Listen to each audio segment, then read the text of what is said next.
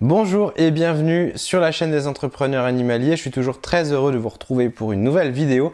Aujourd'hui, on va se poser la question de pourquoi vous n'êtes pas un entrepreneur idéal et pourquoi c'est pas si grave que ça.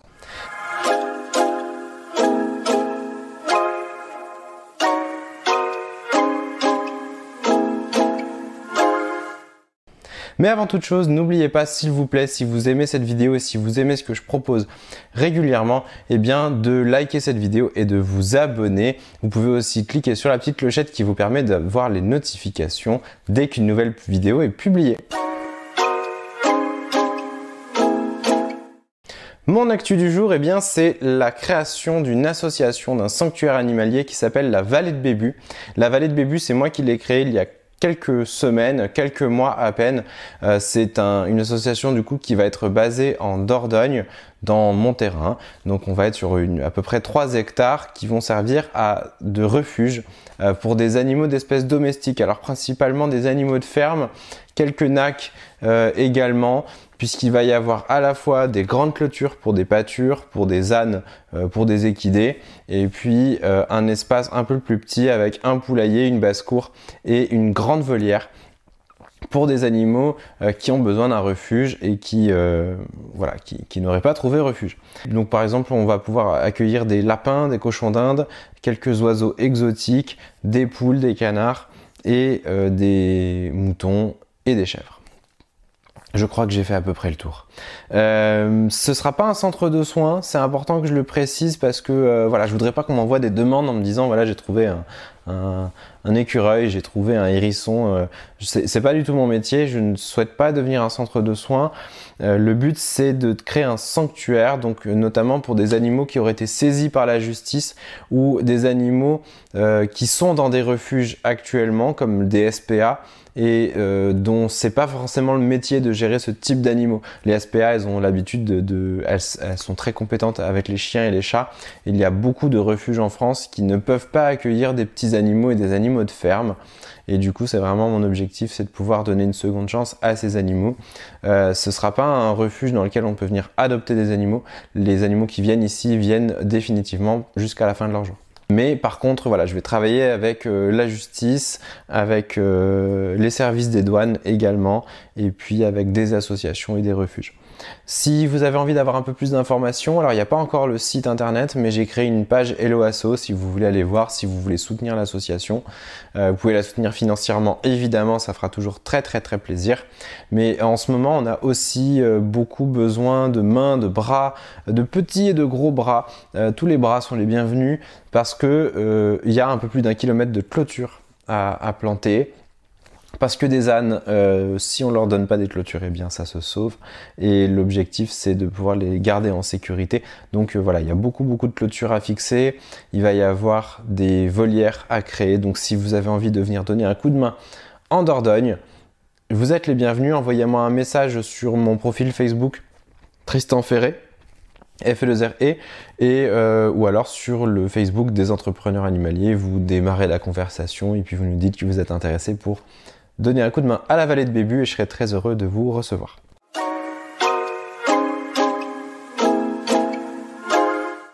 Voilà, on va passer au sujet euh, principal de cette vidéo qui est pourquoi euh, beaucoup d'entre vous pensent ne pas être l'entrepreneur idéal avec beaucoup peur de vous lancer. Je vais vous expliquer pourquoi c'est pas si grave que ça. Alors, l'explication du sujet de ce d'aujourd'hui, c'est qu'en fait moi je fais beaucoup d'accompagnement individuel, je suis euh, euh, plusieurs heures par semaine en rendez-vous, soit avec des rendez-vous de personnes que je connais pas encore mais qui viennent pour discuter de leur projet. Donc ça, ça représente 6 à 7 heures par semaine de, travail pour moi. Euh, donc ça veut dire entre 12 et, 14 rendez-vous que je peux avoir par semaine de porteurs de projet. Et puis après des, des rendez-vous d'accompagnement individuel pour des personnes qui sont mes stagiaires, qui sont des apprenants chez moi, que je connais un peu plus et pour qui j'ai l'habitude de suivre le projet. Donc ça représente aussi quelques heures euh, toutes les semaines. Ces personnes-là ont très très très souvent une question en commun, c'est je me sens pas du tout à la hauteur, j'ai l'impression de ne pas être euh, l'entrepreneur idéal, j'ai l'impression qu'il me manque des compétences, j'ai l'impression qu'il me manque même des, un état d'esprit et je suis pas sûr d'être l'entrepreneur euh, idéal. Euh, je suis alors l'exemple qu'on me donne souvent c'est je suis pas bon en compta, je vais jamais m'en sortir ou j'aime pas les chiffres ou j'aime pas la gestion et je veux bien vivre de ma passion mais par contre l'entrepreneuriat, le mot entrepreneuriat ça me fait peur. J'en profite pour m'excuser si vous entendez des animaux qui font du bruit, c'est normal. Il euh, y a un lapin qui est en train de mettre le bazar. Alors, le sujet du jour, on va le traiter en trois étapes. La première, c'est que je voudrais voir avec vous qu'est-ce qui se cache derrière cette inhibition, qu'est-ce qui se cache derrière ce complexe et cette peur? Parce qu'une fois que vous avez compris, que vous avez démasqué le vrai, la vraie source du problème, vous allez voir que le problème, il disparaît quasiment euh, automatiquement. La deuxième chose, on va essayer de, de définir ce qu'est un entrepreneur idéal ou ce qu'il n'est pas. Et enfin, on va voir comment est-ce qu'on peut limiter la casse et euh, limiter aussi son expertise. Parce que vous allez voir que l'entrepreneur idéal, eh bien, c'est pas quelqu'un qui peut et qui sait tout faire. Premier élément, eh bien, c'est les fausses croyances. Qu'est-ce qui se cache derrière cette peur de l'entrepreneur idéal? Qu'est-ce qui, se cache derrière le fait que vous avez un complexe? Euh, J'ai noté plusieurs points, j'en ai noté quatre. Le premier, c'est que, eh ben, c'est que vous croyez qu'il existe cet entrepreneur idéal. Eh bien non, il n'existe pas. Euh, c'est un biais d'information, c'est un, une surinterprétation de ce que vous constatez au quotidien. Par exemple, vous voyez sur les réseaux sociaux des personnes qui vous parlent de leur réussite. Vous voyez sur YouTube des personnes qui vous parlent de leur succès, de leur projet qui s'est bien, euh, qui voilà, qui a bien réussi, etc. Et vous, ça vous inspire forcément. Et vous voyez que cette personne, elle a plein de qualités, elle parle bien, elle a une super aisance. Euh, elle a eu des bonnes idées au bon moment, elle a eu, en fait, toutes les planètes se sont alignées au bon moment et vous vous dites, mais jamais moi ça m'arrivera à quelque chose comme ça. Euh, eh bien, il faut juste que vous mettiez dans la tête que ce que vous voyez n'est pas la réalité. Ce que vous voyez est ce qu'on a voulu vous présenter. Il n'y a aucun entrepreneur qui n'a jamais eu de galère. Il n'y a aucun entrepreneur qui ne s'est pas posé des questions, qui n'a pas eu des doutes, qui n'a pas eu des échecs, qui n'a pas, euh, qui n'est pas parti dans la mauvaise direction une fois ou une autre, ou qui n'a pas eu un manque de compétences sur quelque chose. Forcément, si vous avez quelqu'un qui va vous parler de quelque chose sur Internet, il va pas vous donner toutes les informations. C'est trop compliqué, sinon vous devez le suivre tout, H24. Donc dites-vous que l'entrepreneur idéal que vous voyez peut-être, que vous idolâtrez peut-être ou que vous idéalisez peut-être sur les réseaux sociaux euh, n'existe pas vraiment. La deuxième étape, c'est en fait c'est un peu la même chose, mais c'est le complexe du super-héros. Si vous regardez comment est constitué un super-héros, il a généralement un super pouvoir, mais il a aussi des euh, super faiblesse. Euh, si vous regardez super-héros, sa faiblesse c'est euh, la kryptonite, c'est sa petite amie, c'est son alcoolisme, enfin j'en sais rien. Mais en fait, on ne peut pas être bon partout. Alors moi ça me fait penser à, un jeu quand j'étais quand j'étais enfant je joue aux Sims sur l'ordinateur alors les Sims je sais pas si vous savez c'est on, joue la vraie vie dans un jeu et on, et on, vit on fait à manger etc et quand au début on doit choisir un personnage et on nous donne un certain nombre de points euh, à attribuer à des compétences. Et bien on peut pas donner euh, on peut pas donner le maximum de compétences dans tous les critères à tout le monde, c'est pas possible. Donc soit la personne elle est super bienveillante, mais dans ce cas elle est très très euh, nulle en organisation, soit c'est quelqu'un qui est très extraverti mais qui sera pas capable de gérer le stress, j'en sais rien, mais on peut pas tout savoir faire. Donc vous avez des compétences, vous devez les chérir, euh, même les améliorer. Vous devez aussi chercher à compenser les compétences qui sont moins bonnes chez vous, mais il faut accepter que vous n'êtes pas bon partout. Donc l'entrepreneur, idéal, il n'existe toujours pas. troisième étape, euh, le risque, c'est de vous comparer à des personnes qui ne sont pas au même stade que vous. Moi, ça m'est arrivé aussi euh, quand j'ai commencé, quand j'ai débuté, je regardais des vidéos de personnes et je me disais waouh, ce gars-là, il est trop bien, il en est à tel endroit dans son, parcours, euh, il a rencontré telle et telle personne, il a fait ceci, il a fait cela. Euh, sauf que le point B n'est pas mon point A. Et si vous regardez des personnes qui ont déjà réussi et que vous, vous êtes au stade de vous demander si vous allez vous lancer dans un projet, c'est normal que vous ne soyez pas au même endroit que la personne.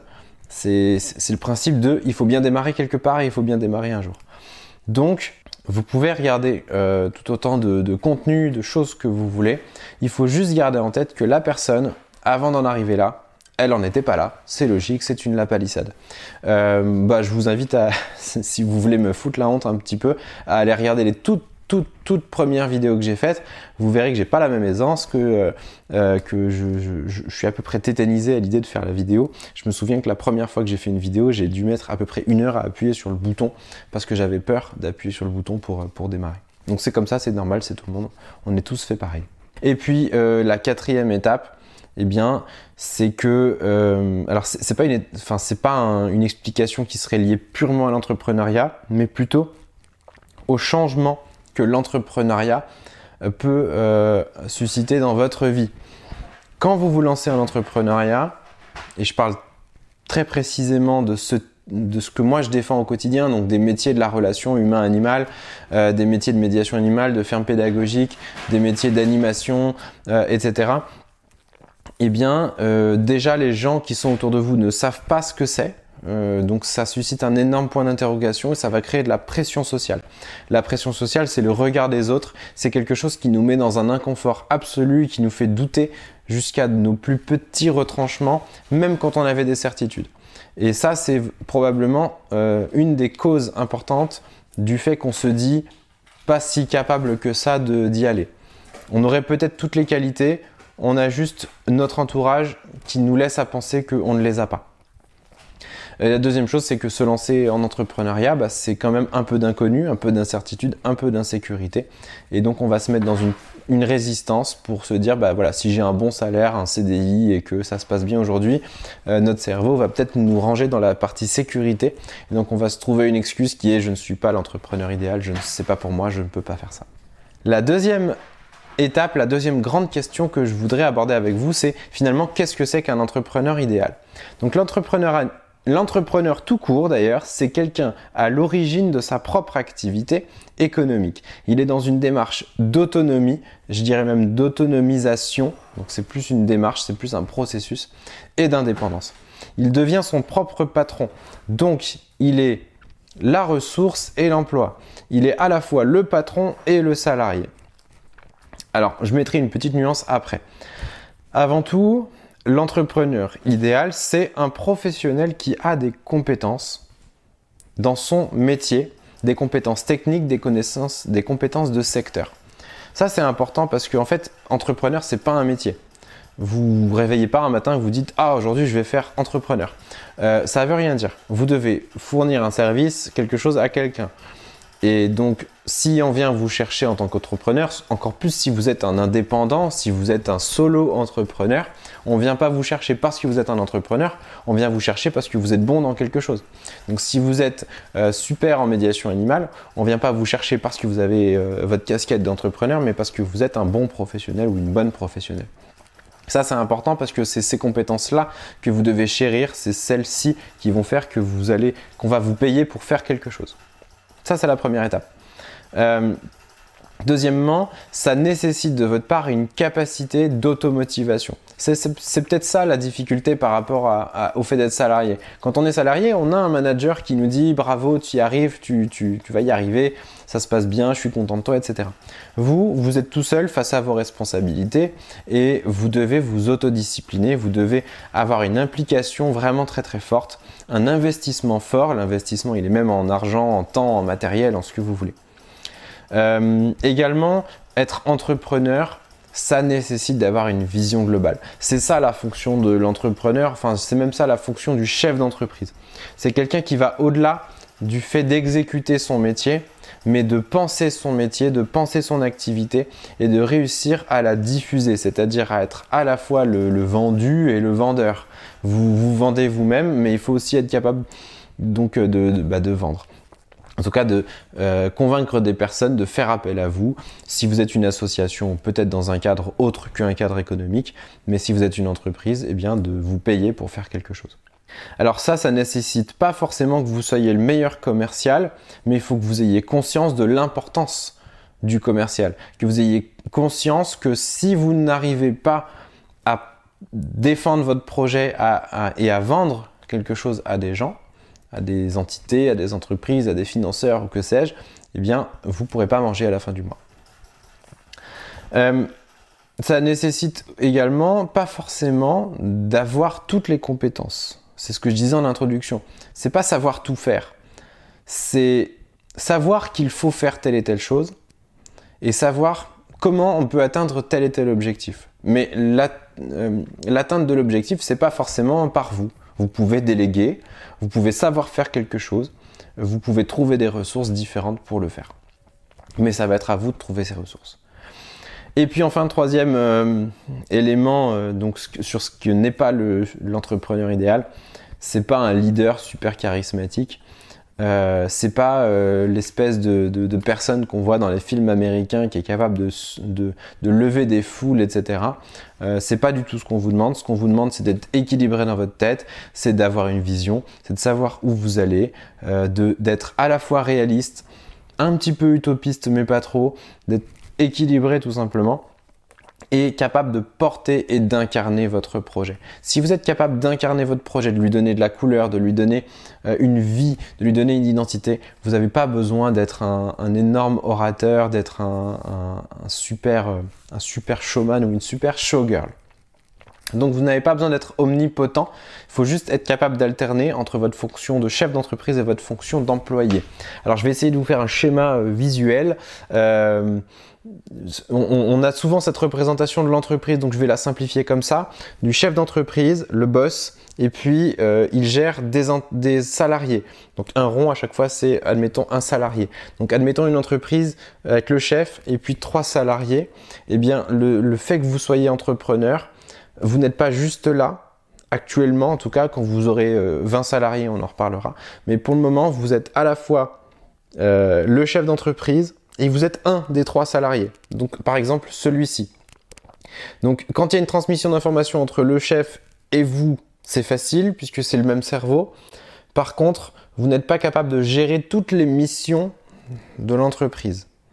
Parfois on peut, parfois on peut pas. Donc il va falloir trouver qu'est-ce qu'on délègue à d'autres personnes, à d'autres entités ou à d'autres choses qui ne sont pas forcément humaines mais qui peuvent nous aider dans nos missions. Euh, et ça, on va, on va appeler ça des ressources. Donc euh, typiquement, euh, je vais déléguer ma comptabilité. C'est pas un salarié, mais c'est quelqu'un qui va travailler pour moi. Je vais me décharger l'esprit de, de, certaines responsabilités. Par exemple, je sais pas moi, faire à manger, ça vous prend trop de temps. Eh bien, vous allez trouver un accord avec un resto, avec un cuisinier du coin qui vous prépare des repas pour toutes les semaines et comme ça, vous avez cette charge mentale en moins par exemple, etc. etc. On arrive à la troisième et dernière partie de ce sujet, c'est eh bien, on a parlé des, compétences, euh, que vous n'êtes pas censé être omnipotent, vous ne devez pas être capable de tout faire. Eh bien, c'est comment est-ce qu'on met la limite entre euh, ce qu'on fait soi-même et ce qu'on fait faire. Bon, on faut se le dire, au début, vous allez quasiment tout faire vous-même. Hein. C'est un passage obligatoire. Mais le but, c'est d'identifier très rapidement ce pourquoi vous n'avez pas besoin de, l'entreprise n'a pas besoin de vous. Distinguez bien l'entreprise de vous-même et vous allez devoir identifier là où l'entreprise n'a pas besoin de vous. Si vous pensez qu'une compétence, une compétence ça peut être la compta, la communication, la création d'un site internet, le commercial, etc. etc. S'il y a une compétence que vous maîtrisez et dont vous pensez que euh, c'est nécessaire que ce soit vous qui la fassiez, vous la faites. Si c'est nécessaire que vous la fassiez et que vous la maîtrisez pas, vous vous formez. Vous n'avez pas le choix. Euh, si vous la maîtrisez pas et que c'est pas essentiel que vous la maîtrisiez vous-même, eh bien vous la déléguez ou, même vous l'abandonnez. Il peut y avoir des tâches que vous, vous avez imaginées comme importantes, puis finalement, après réflexion, bon, elles sont pas si essentielles que ça. Soit on abandonne, soit on délègue. Le plus difficile, à mon sens, c'est quand il y a une tâche, une compétence que vous maîtrisez, et un pire encore si vous l'aimez, mais dont c'est pas nécessaire que vous la fassiez. Ça, ça s'appelle euh, de la zone de confort. C'est euh, des personnes qui, plutôt que de refaire leur CV et d'envoyer des CV, vont passer du temps à euh, cliquer sur des boutons pour demander des gens en ami, j'en sais rien. Enfin, s'il y a quelque chose que vous trouvez facile à faire mais que ça n'a aucun intérêt, c'est pas la peine de le faire. Alors c'est dommage. je vous donne un exemple. Moi, avant de faire ce que je fais actuellement, euh, donc euh, dans une autre vie, euh, j'ai fait de la compta. Donc j'ai été auditeur financier, j'auditais des comptes d'entreprise. Donc aujourd'hui, la compta, elle n'a pas beaucoup de secrets pour moi. Eh bien, il se trouve que quand même, j'ai décidé de déléguer ma comptabilité. Non pas que j'aime pas ça, non pas que je sache pas faire, mais parce que ça n'a pas d'intérêt que moi, en tant que chef d'entreprise, je le fasse moi-même. Par contre, depuis quelque temps, je suis devenu employeur.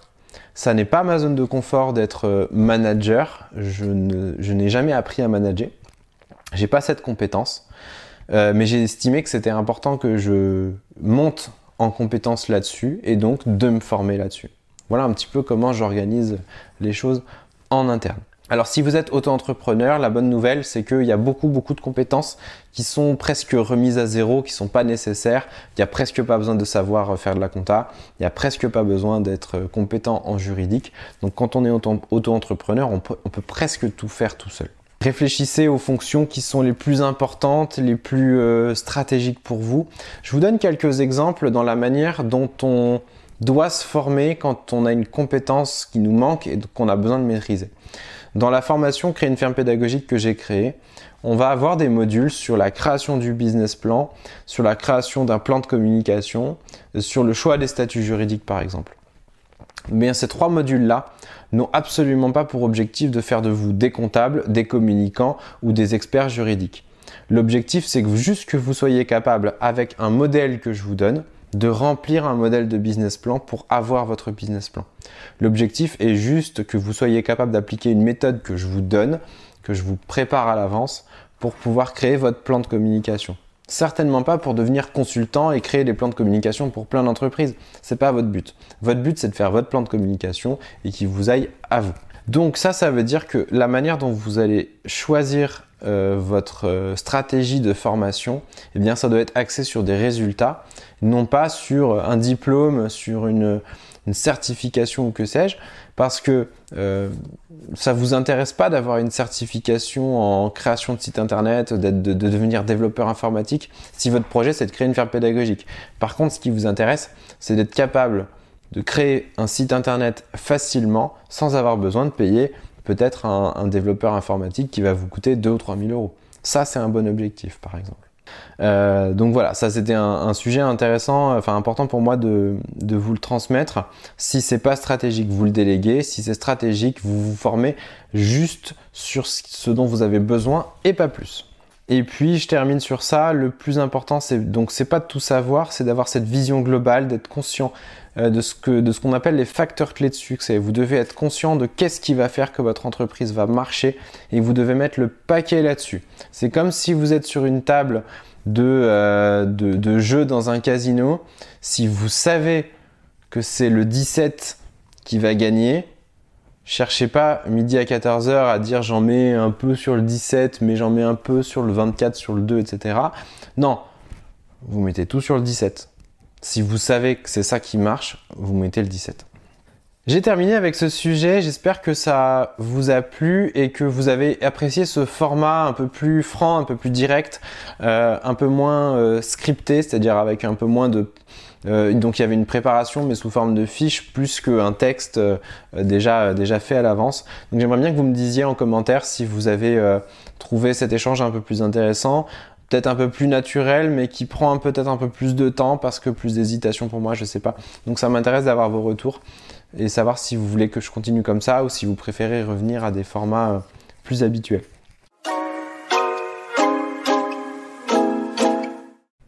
On passe au coin lecture et aujourd'hui je vous ai prévu un livre que j'aime beaucoup. Je vais vous expliquer juste après pourquoi, donc je vous le montre d'abord. Ça s'appelle Ces animaux qui ont marqué l'histoire. C'est aux éditions Ulmer. Alors Ulmer, de toute façon, c'est des pointures dans, notre domaine, dans tout ce qui est lié euh, à la nature, aux animaux principal et aux fermes aussi d'ailleurs, hein, tout ce qui va être lié à l'agriculture, aux fermiers, euh, vous allez trouver beaucoup de choses. Et donc ces animaux qui ont marqué l'histoire, c'est très intéressant si vous, vous travaillez dans un cadre pédagogique, dans un cadre d'animation autour du monde de l'animal, que ce soit dans des fermes pédagogiques, dans des parcs animaliers, dans de la médiation animale, dans des visites euh, euh, plus muséologiques ou des parcours en extérieur. Pourquoi j'aime bien ce livre? C'est que vous ouvrez une page, vous avez un nom d'animal, par exemple le mouton, Et on vous raconte comment le mouton dans l'histoire euh, a eu son importance, son intérêt. Donc on va vous raconter des histoires. Alors bon, j'ai pris le mouton exprès parce que tout le monde connaît l'histoire du mouton de Panurge. Pour moi, c'est intéressant de, dans, le cadre d'une visite ou d'un parcours, de ne pas juste raconter euh, la fiche descriptive de l'animal. Il n'y a rien de plus ennuyeux quand on va visiter un parc d'avoir la fiche qui nous dit voilà un mouton, il fait partie de la famille des machins, il vit tant d'années, il mange de l'herbe, il fait ceci, il fait cela et, euh, et, basta. On va donner son nom en latin pour faire bien scientifique, sauf que personne va retenir le nom en latin du mouton et personne va retenir grand chose. Par contre, si vous racontez une histoire à quelqu'un, je peux vous assurer qu'il va raconter lui-même l'histoire à quelqu'un d'autre et vous allez euh, euh, marquer, vous allez marquer les personnes. Et donc dans le cadre de sorties euh, pédagogiques, je trouve que ce livre vous donne beaucoup beaucoup d'anecdotes, euh, vous permet de faire votre travail de conteur ou de conteuse. Alors j'ai noté euh, des, des, pages sur des animaux domestiques très connus comme le furet, comme le lapin, comme le rat, comme la chèvre, le cygne, le pan, le chien, le bélier, l'âne etc., etc. Donc on n'est pas non plus sur 15 millions d'animaux exotiques qui pourraient pas vous servir de support à vous, même si on va parler du singe, du léopard, etc. Mais il y a beaucoup beaucoup d'animaux domestiques qu'on trouve dans la faune euh, euh, domestique euh, française, européenne. Donc je vous conseille ce livre. Ces animaux qui ont marqué l'histoire, des abeilles de Childéric aux zèbres du baron de Rothschild, c'est de Hélène Tierchamp et Bernard Cherrier aux éditions Ulmer. Ce sera euh, une source de, petites astuces et de petites anecdotes à raconter lors de vos prochaines sorties. Voilà, c'était pour mon coin lecture. Je vous rappelle le petit appel à l'action habituel. Si vous avez aimé cette vidéo, s'il vous plaît, mettez-moi un pouce en l'air et abonnez-vous à la chaîne. Pensez à mettre la petite cloche pour avoir les notifications la prochaine fois que, vous, euh, bah, que je publierai une vidéo. Et si vous avez euh, aimé tout ça et que vous avez envie d'en savoir plus sur les métiers de l'animation, de la pédagogie, de la médiation avec les animaux, eh je vous réserve une petite formation gratuite de 7 jours. Je vous l'envoie par mail tous les jours pendant 7 jours. Et pour pouvoir en profiter, donc c'est gratuit, vous allez sur le site des entrepreneurs animaliers, entrepreneur-animalier.fr slash 7 jours. Et je vous retrouve derrière pour vous envoyer votre formation par mail. D'ici là, je vous dis à une prochaine, à très bientôt et portez-vous bien.